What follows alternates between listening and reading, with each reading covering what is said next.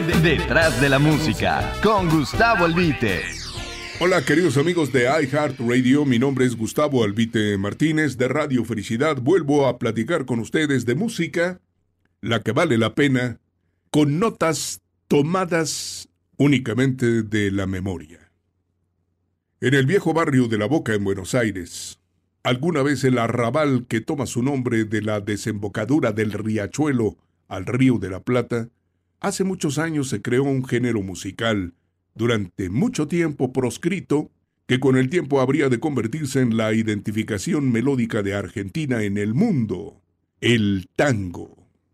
Su característica principal es la dolencia que procede de la tragedia pasional, lo mismo de la pareja que de los padres, los hijos, los amigos, la campiña, el barrio o los animales, es decir, la pura vida de todos los días. El tango es extremista porque los más famosos combinan el alcohol con la pena y la traición, exactamente como nuestra canción ranchera. México y el país de la Plata, al fin y al cabo, comparten un origen europeo. Ellos de Italia, nosotros de España. Sin pretender hacer un tratado de música popular, pero sí ponderar la inmortalidad de una obra, el día de hoy les platico que el viejo tango Por una cabeza, incluida en la banda sonora de la segunda versión de la película Perfume de Mujer, con Al Pacino 1992, contribuyó en forma capital a la trascendencia de esta cinta en el mundo. Era uno de los tangos menos recordados, pero es uno de los más bellos. Solo hizo falta que alguien lo evocara y lo mostrara a los habitantes de la tierra. Su autor, el morocho del abasto, el zorzal criollo, el mudo, el troesma, que se traducen como el moreno del barrio del mercado. Un pájaro no muy fino, pero muy cantador, con humor llamado el sin voz, cuando era dueño de un torrente vocal, o el maestro, en sílabas cambiadas como muy frecuente lo hacen los gauchos, Carlos Gardel, el más célebre hacedor de música del país de La Plata, adorado por los amantes del tango en el mundo, volvió a ser materia de comentarios por su calidad. Lo mismo puede ocurrir con los grandes nombres de la composición de cualquier país. Hay mucha tela de donde cortar. México tiene en ese renglón para dar y prestar. Carlos Gardel y José Alfredo Jiménez, toda proporción y tiempo guardados, son dos cantautores latinoamericanos nacidos para no morir. Cada uno aporta gran parte de los doblones áureos que en materia de música popular lucen orgullosos las dos patrias. Acapararon ellos dos los corazones de los habitantes de su territorio para exprimirlos con su punzocortante dolor hasta dejarlos exangües, y luego liberarlos para que recuperaran su roja savia y su color, todo lubricado con suficiente licor. El zorzal criollo y el gigante de Dolores Hidalgo son los cronistas sentimentales de su tiempo y de su pueblo.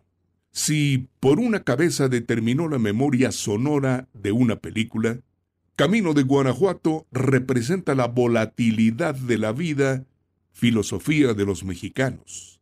Si el tango Volver de Gardel es nostalgia pura, ella de José Alfredo es herida al rojo vivo. Ambos coinciden, por ejemplo, en tragedias de caballos. El caballo blanco José Alfredo Jiménez, el caballo bayo Carlos Gardel. Sabe usted, pocos mortales se detienen a pensar en la importancia de la música en la vida, y sin embargo, todos la necesitamos, como el agua. Esa es la importancia de los autores. Larga vida a los compositores. Muchas veces les he platicado, la música no luce fecha de caducidad porque es la única moda que no pasa de moda. Por supuesto, cuando viste de poesía también, porque como el amor y la belleza, sus materias primas son de la naturaleza. El día que me quieras de Gardel y el rey de José Alfredo, con muchos años a cuestas, revividos muchas veces por intérpretes contemporáneos son solo dos ejemplos de que los sentimientos no se van a la tumba con los hombres. Viven mientras un corazón lata en el mundo y suene la risa o abata el llanto. Carlos Gardel y José Alfredo parecen perdidos en el tiempo porque ya no están físicamente entre nosotros, y la consulta en el Internet los ubicará en los inicios del siglo pasado o a mediados respectivamente. Pero como amanuenses de Dios, que esos son los compositores, habrán rendido su tributo a la tierra, pero su música, ese lenguaje divino, quedará como tesoro porque la música no muere como no muere Dios. Ciertamente el tango y la canción ranchera son pura melancolía, pero ¿no es así la vida? Ellos, Gardel y José Alfredo, como muchos autores en el mundo nacieron como todos, murieron como todos, solo en apariencia porque cobrarán cuerpo y forma cada vez que vibre el viento con su genio. Recordar es vivir y no quedarse a vivir en el recuerdo son dos frases hechas y repetidas por el sentido común, como muchas otras que sintetizan las razones de la vida, y casi siempre son obra de la razón. Aunque, oiga usted, en los tiempos difíciles, a veces es mejor recordar que vivir. Detrás de la música, con Gustavo Radio.